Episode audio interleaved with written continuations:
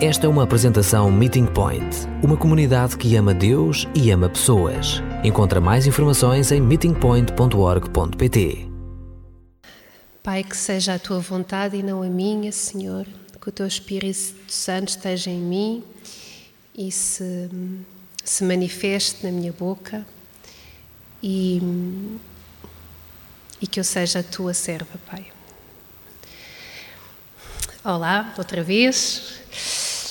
Isto, vamos ver como é que corre. Vamos ver como é que corre.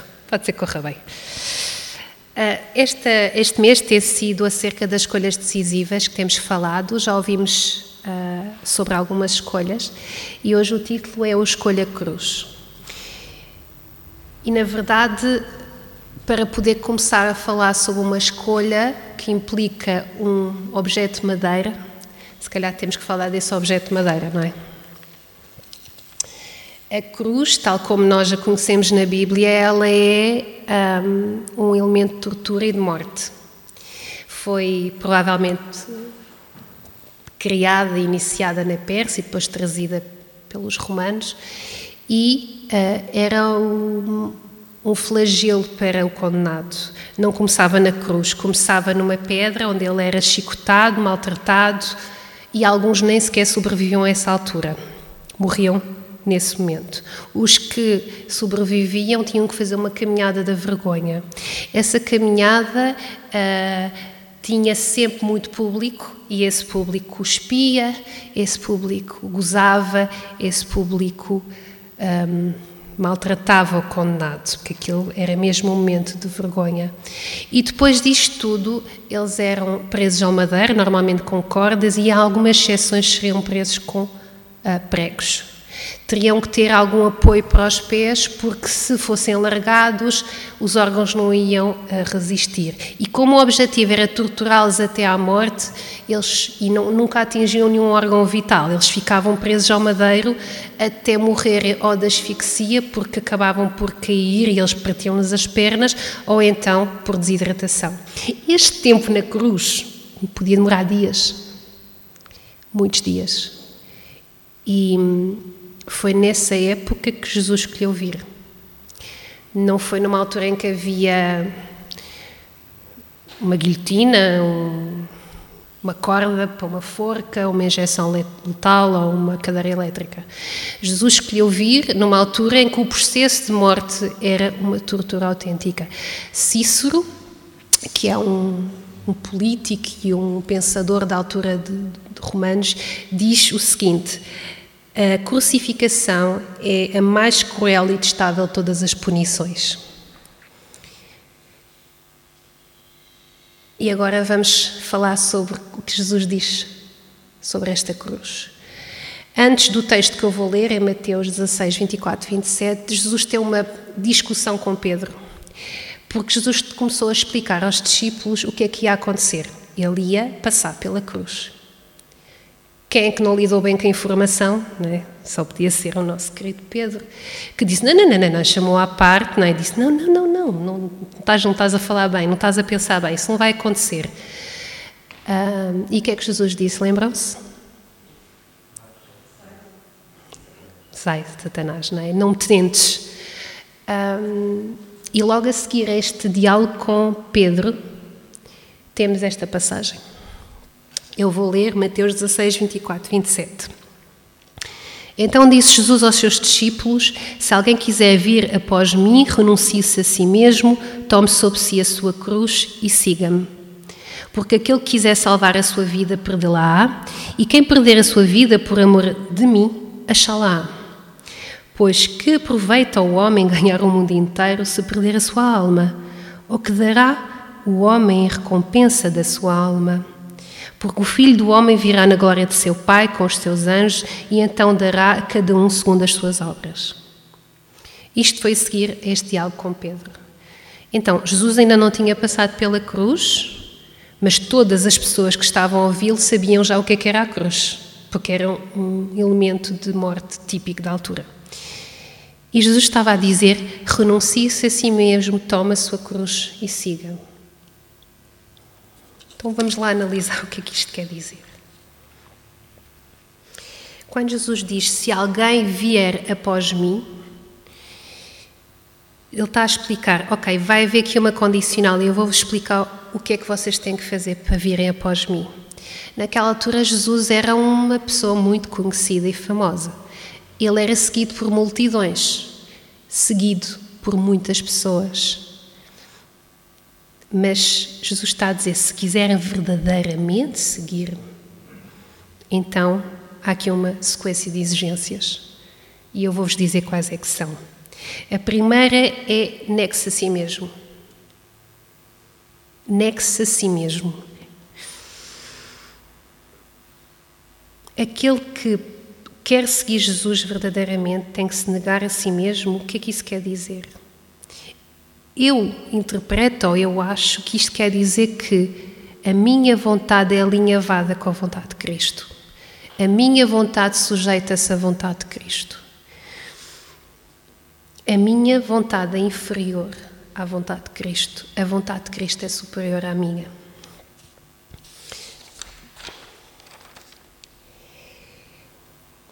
Seguir a Cristo é aceitar que a vontade dele é perfeita e é ter a capacidade de considerar a vontade de Cristo superior à minha. Então, Negar a mim própria é fazer coisas contrárias à minha vontade. Isto parece simples, mas calhar não é bem simples assim. Como é que eu sei qual é que é a vontade de Cristo? Isto é fácil de falar, mas como é que eu sei? Deus vai me dizer todos os dias qual é que é a vontade dele? Sim e não. Temos a sua palavra e a sua palavra tem algumas uh, orientações muito, muito giras. Querem ver uma? Ama o teu inimigo. Isto é. Eu tenho imensa vontade de amar o meu inimigo, não haja dúvida. Já eu não me querer vingar do meu inimigo, eu já acho que estou a fazer uma grande coisa. Já eu não querer procurar justiça pela minha própria vontade e não querer que ele seja uh, punido por aquela maldade que o meu inimigo me fez, eu já acho que estou a ser uma santa. Mas Jesus diz: ama-o. A vontade de Cristo é que tu ames o teu inimigo. Fogo. É difícil ou não é? É que isto é além, além, não é? É uma mentalidade nova. É algo novo que Jesus traz. Jesus diz: não olhes para uma pessoa que não é o teu companheiro ou a tua companheira e não o desejes porque estás a cometer adultério. Uau! Nem posso pensar nisso, já estou a cometer pecado. Então, Jesus é bastante óbvio naquilo que é a sua vontade aqui na Bíblia. Negar a minha vontade e seguir a vontade de Cristo. E depois toma a sua cruz. A verdade é que seguir a Jesus, eu sei que isto é impopular e isto é talvez até contra moda, mas seguir a Jesus é tomar sobre si alguns sofrimentos que não teríamos se não seguíssemos a Jesus. Eu vou repetir. Seguir a Jesus é tomar sobre si alguns sofrimentos que não teríamos se não o seguíssemos. Então, seguir a Jesus implica sofrimento? Isto não é aquilo que eu fui ensinada. Então, Existem consequências se eu decido seguir a Jesus, se eu seguisse seguir a sua vontade e não a minha? Pois a minha família pode me renegar, os meus amigos podem se afastar, a sociedade pode me maltratar. Em alguns países posso ir para a prisão, posso ser torturada. Sim, existem consequências em seguir Jesus. E consequências internas também, porque quando eu não faço a minha vontade, eu ter, tenho que muitas vezes combater-me a mim próprio, enquanto pessoa. E este combate ele é diário, ele não é uma decisão que eu tomo em 1994 e fica cá, já estou. Não, todos os dias eu acordo e tenho que relembrar quem eu sou em Cristo. Sou eu que mando ou Ele é que é o meu mestre?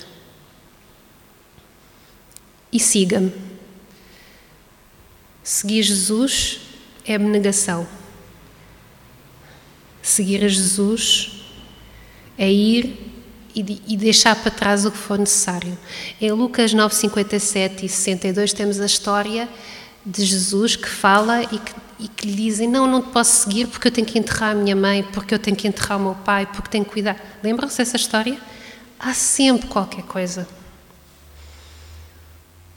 Deixar tudo para trás para seguir a Jesus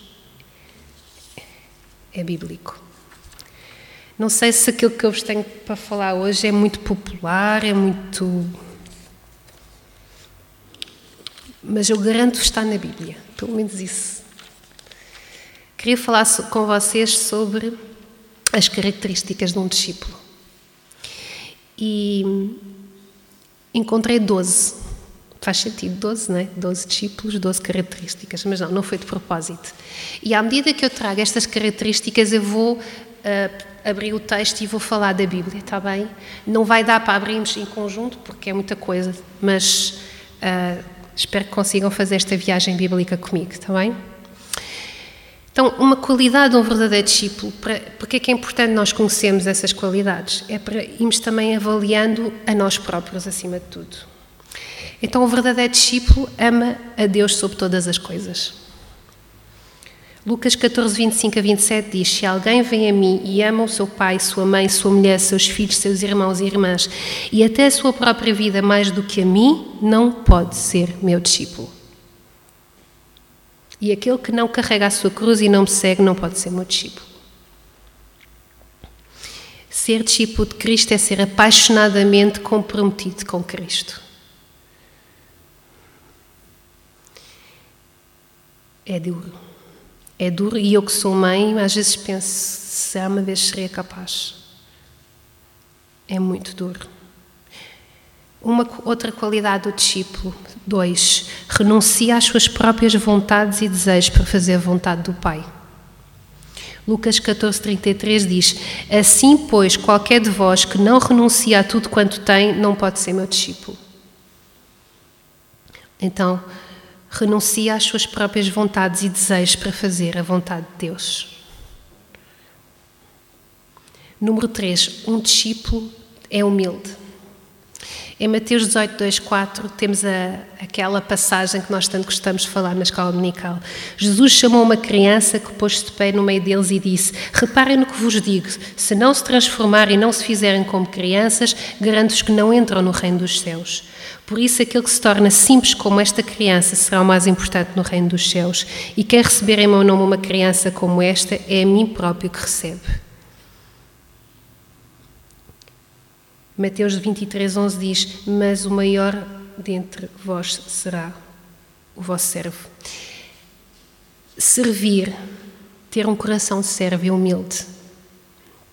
Quatro, qualidade. Um verdadeiro discípulo é perseverante. João 6,66.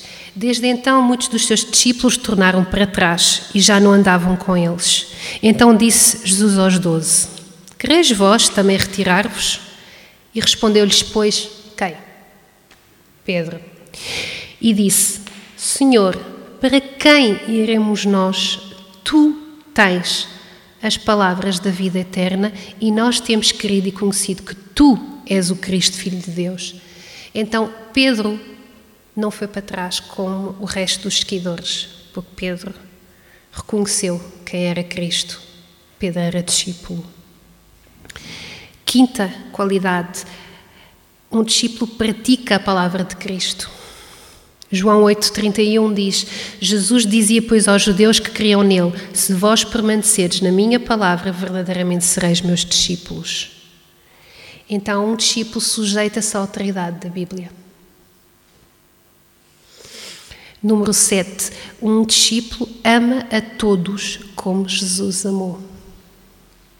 Talvez seja isto a base de tudo, não é? Tem um amor extraordinário pelas pessoas. João 13, 34, 35 diz: Um novo mandamento vos dou, que vos ameis uns aos outros, como eu vos amei a vós, que também vós uns aos outros vos ameis.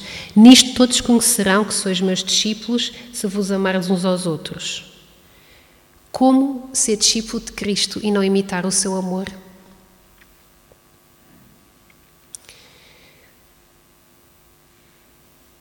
eu, quando estava a, a, a refletir nisto tudo, estava a pensar: eu não, não sei se tenho exemplos da minha vida para dar hoje. Será que eu tenho exemplos? Porque a nível retórico temos sempre de trazer coisas muito pessoais para a palavra, para, para, para as histórias ficarem. Eu assim, mas não tenho exemplos? E assim, estava a caminho do carro para aqui e, e estava a falar com, com o meu marido e lembramos de uma história, um, porque estávamos a falar de outro assunto. E isto, e eu fico a pensar, realmente tenho uma história para, para trazer hoje. Uh, quando a Naomi nasceu, eu, eu e o André não tínhamos nenhum familiar perto de nós para nos ajudarmos com, com a bebê e, na verdade, nós não tínhamos muito tempo para fazer alguma coisa para nós. E ela nasceu em outubro e a primeira vez que eu e o meu marido tivemos três horas para sair de casa e estávamos só os dois, dar um passeio, não estávamos com a menina, foi em janeiro, finais de janeiro. E nós, apesar de cansados, estávamos muito entusiasmados porque íamos ter três horas para fazer o que fosse preciso. Lá, ir à praia, ir ao centro comercial, olha, simplesmente dar um passeio como se ainda fôssemos um casal.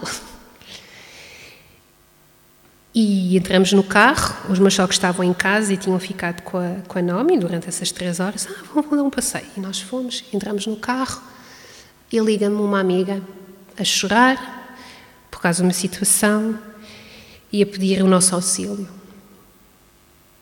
Então, essas três horas que eram para nós foram em serviço dos outros. E eu podia-vos dizer, pois, mas no dia a seguir tivemos três horas para nós. Não. E na semana a seguir, também não. E no mês a seguir, também não. As únicas três horas que tínhamos tido para nós foi em serviço para outros. E eu sei que ao André isso marcou-lhe muito. Na altura a mim foi uma coisa mais natural, mas a verdade é que amar os outros é dar o que tu tens, mesmo quando tu precisas, tantas vezes. E, foi, e fez muito sentido essa, essa altura. Número 8. Obedece a Cristo. João 14,15 Se me amares, guardareis os meus mandamentos. Quando eu amo a Cristo, eu quero agradá-lo. E para o agradar, eu obedeço-lhe. É um efeito dominó. Porque eu amo a mensagem da cruz. Um discípulo, número 9, obedece aos líderes da igreja. Hebreus 13, 17 diz: Tenham confiança naqueles que vos dirigem e obedeçam-lhes, porque eles preocupam-se constantemente com o vosso bem, sabendo que terão de dar contas a Deus. Procurem ajudá-los, por isso, a fazer o seu trabalho com alegria e não com queixumes, porque isso vos não serviria de nada. Ministramos uns aos outros quando somos discípulos. Compartilhamos o fardo uns com os outros quando temos uma comunidade. Confessamos os nossos pecados uns aos outros porque somos humildes e oramos em conjunto. Então, fazer parte de uma comunidade e submetermos a autoridades é ser discípulo também. Um discípulo, número 10, tem esperança.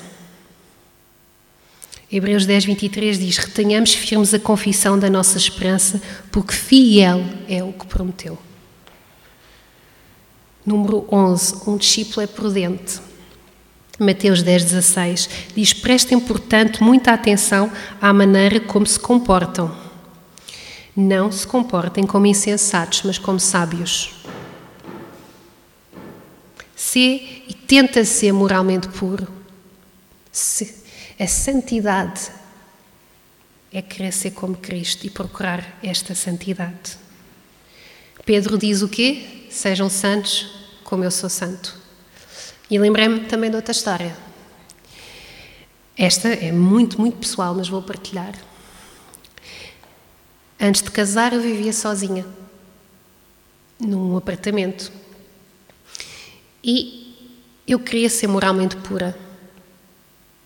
Então tomei uma decisão. Dividi a minha casa com outra pessoa. aluguei um quarto com uma amiga minha. Por acaso, é, ainda estava aqui há bocadinho, que é a Milene, ela partilhou casa comigo nos meses anteriores ao meu casamento. Então sejamos prudentes, tomemos decisões inteligentes para também termos consciência que por sermos humanos temos falhas.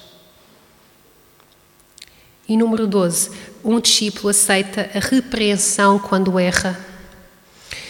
Provérbios 13, 18 diz: Pobreza e desonra para quem despreza a correção, o que aceita terá grandes honras.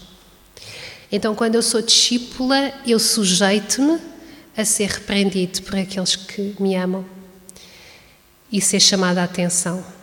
A minha vida, ela sujeita-se ao outro. Agora, fazendo assim um, uma rápida distinção. Serei, que, serei, serei eu uma seguidora que aprecia a mensagem ou serei eu uma discípula que vive a mensagem? Então vamos ver o que é que o dicionário diz. Um seguidor é aquele ou aquilo que segue alguém, é uma pessoa sectária e é uma pessoa partidária.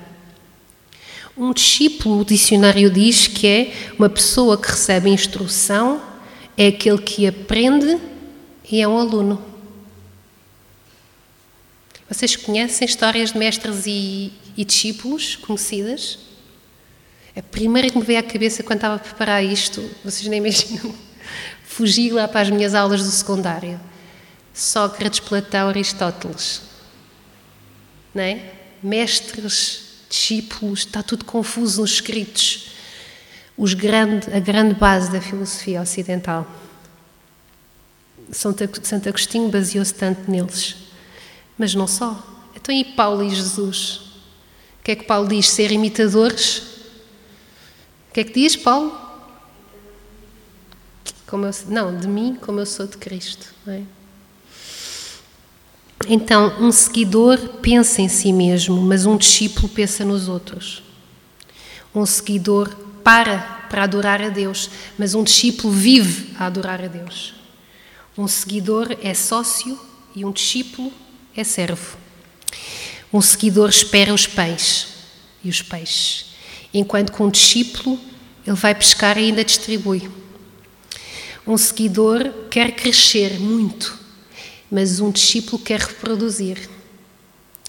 Um seguidor espera milagres, enquanto que um discípulo faz os milagres acontecerem.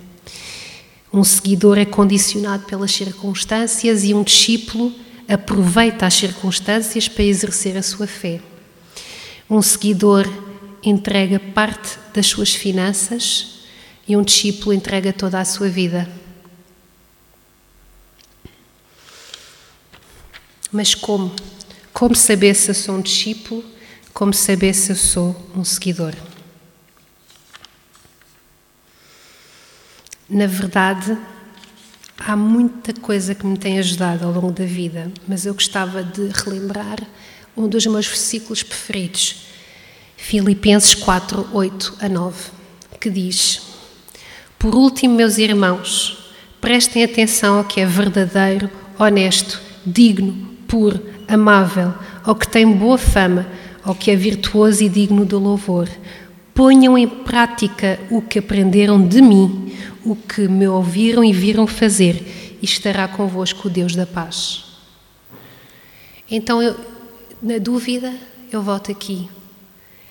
É honesto? É verdadeiro? É puro? Ok.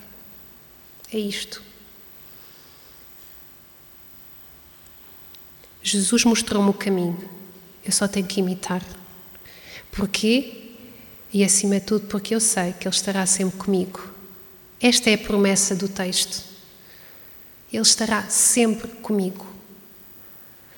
Em Mateus 28, 18 a 19 diz: Portanto, vão e façam com que todos os povos se tornem meus discípulos. Batizem-nos em nome do Pai, do Filho e do Espírito Santo, ensinando-os a obedecer a tudo quanto eu tenho mandado. E saibam que estarei sempre convosco até o fim dos tempos. Jesus está conosco. Não vamos pela nossa força nem sabedoria.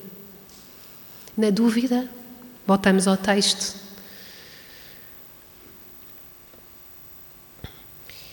Negar-se a si mesmo é um conjunto de ações diárias que contradizem muitas vezes a nossa vontade. E seguir a Cristo é aceitar sofrimentos que não teríamos se não o tivéssemos seguido. A minha identidade é ser discípula de Cristo. O meu desejo para a minha filha, porque a amo, é que ela um dia seja discípula de Cristo. É o meu maior desejo. Não estou a mentir. Eu escolho amar porque Deus me amou primeiro. Eu escolho servir porque Jesus serviu-me primeiro. Ainda a semana passada ouvimos falar da limpeza dos pés, lembram-se? Jesus lavou os pés de Judas e ele sabia o que é que ia acontecer. E eu escolho a cruz porque Jesus escolheu a cruz. Tu és o quê? Eu sou o quê? Seguidora ou discípula? Sou tantas vezes seguidora, tão poucas vezes discípula. Que Deus me ajude para que eu faça a sua vontade em vez da minha.